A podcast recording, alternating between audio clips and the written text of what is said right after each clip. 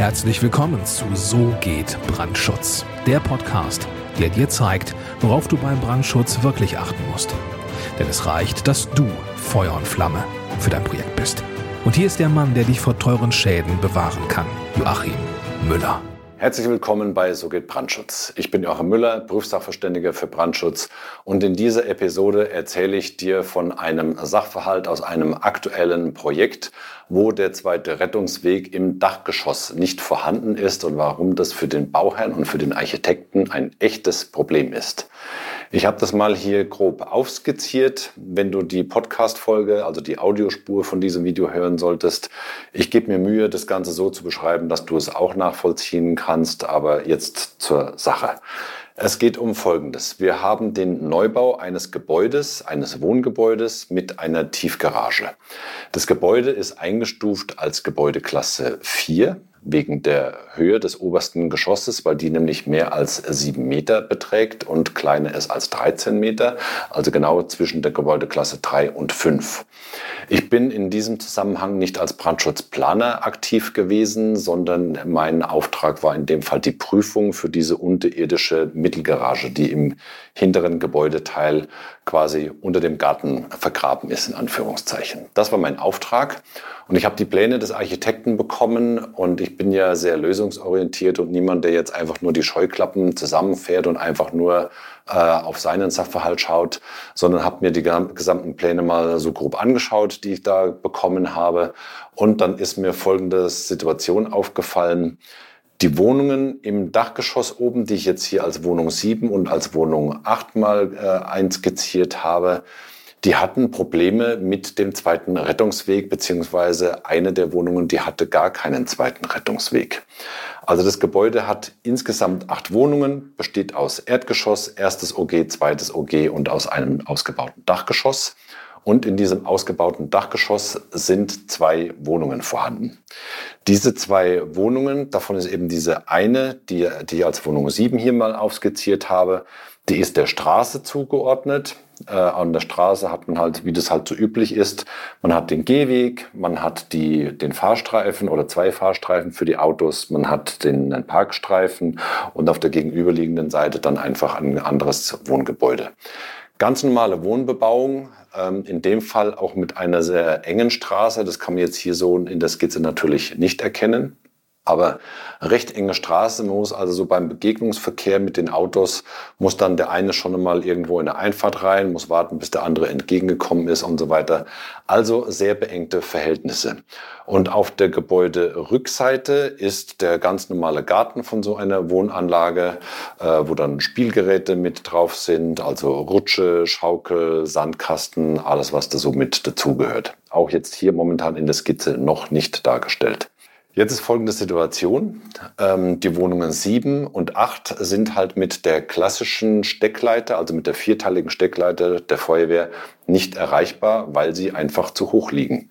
In dem konkreten Fall war die Fußbodenoberkante irgendwo bei 8,40 Meter also größer als sieben Meter und damit ist die Rettungshöhe für die normale vierteilige Steckleiter einfach überschritten und die äh, Personen können den zweiten Rettungsweg über diese vierteilige Steckleiter einfach nicht nutzen.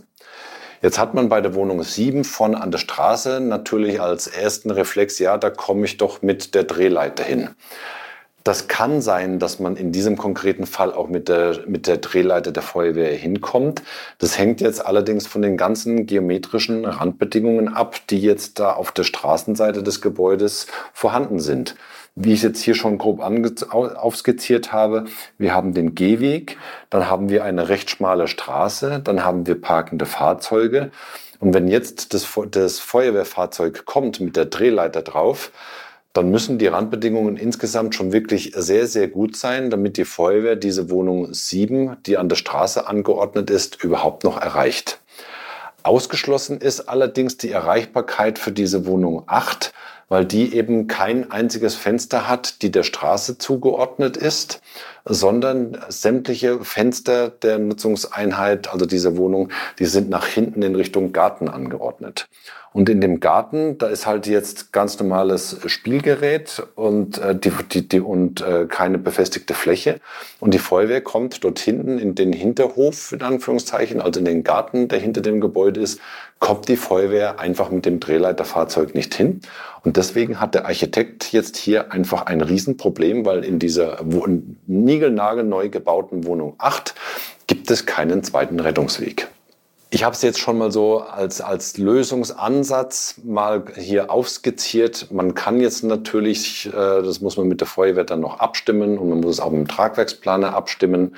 Ähm, man könnte jetzt natürlich hier hinten in dem Garten auf der Decke über dieser Tiefgarage, das soll hier übrigens ein M sein für Mittelgarage, ähm, man kann hier hinten auf der Decke über der Tiefgarage natürlich noch irgendwie eine zusätzliche Aufschüttung machen, um dann eben ein Podest äh, zu bauen, ähm, damit diese Wohnung 8 dann auch noch erreichbar ist.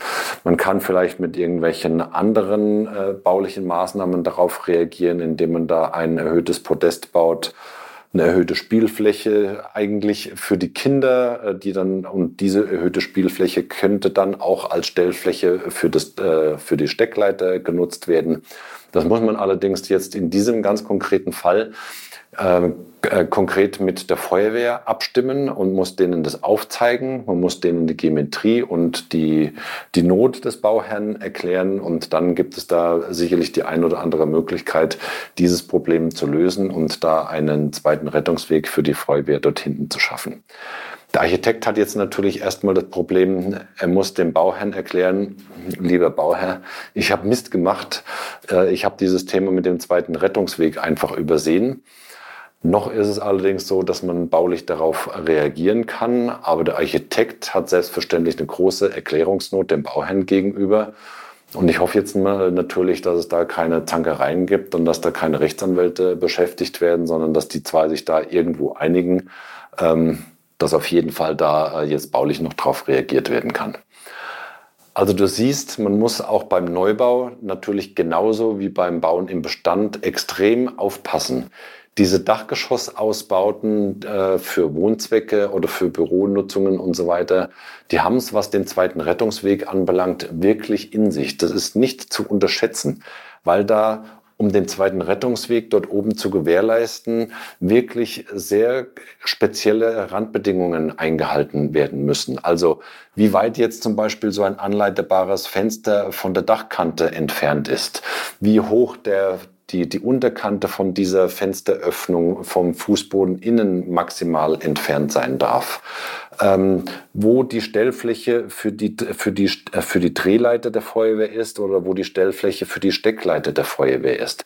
Das sind alles ganz besondere äh, ja, Spezialitäten, nenne ich es jetzt schon mal, die sowohl der Brandschutzplaner, aber natürlich auch der Architekt komplett auf dem Schirm haben muss, damit solche Situationen, wie ich sie jetzt hier beschrieben habe, künftig einfach nicht passieren. Solltest du als Architekt auf, zunächst mal auf dich alleine gestellt sein mit so einer Planungsaufgabe. Sei einfach wachsam und kümmere dich darum, äh, dass du es entweder selber auf die Reihe kriegst. So ein großes Hexenwerk an sich ist es nicht, wenn man wirklich wach ist und wenn man ausreichend sachkundig ist. Sollte dir die Sachkunde im Brandschutz fehlen, das ist auch wirklich überhaupt nicht schlimm. Du musst es nur einfach für dich anerkennen, weil ich weiß, du als Architekt äh, oder als Architektin, Ihr habt in eurem Fachbereich so viele Dinge gleichzeitig zu koordinieren und äh, unter einen Hut zu bringen. Da habe ich sowieso den größten Respekt davor. Ähm, da, da, muss man nicht wirklich auch noch für jede Maßnahme im Brandschutz Handdampf in allen Gassen sein.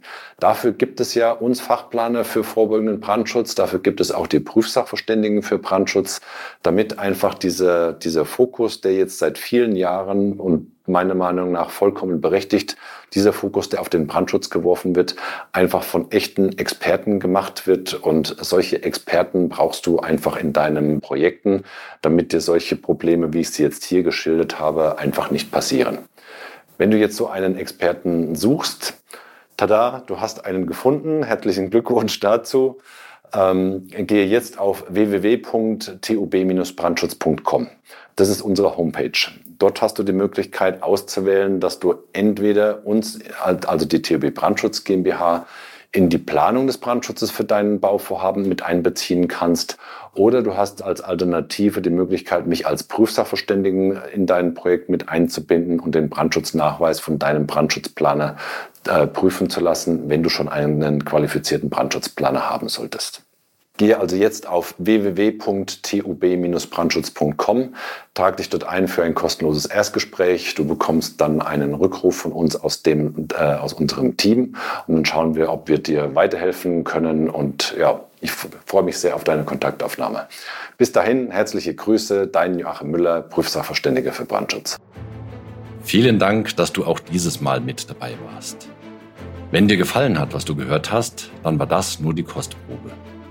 Wenn du wissen willst, ob und wie wir den Brandschutz für dein Gebäude optimieren können, dann besuche jetzt www.tub-brandschutz.com und trag dich ein für ein kostenloses Erstgespräch.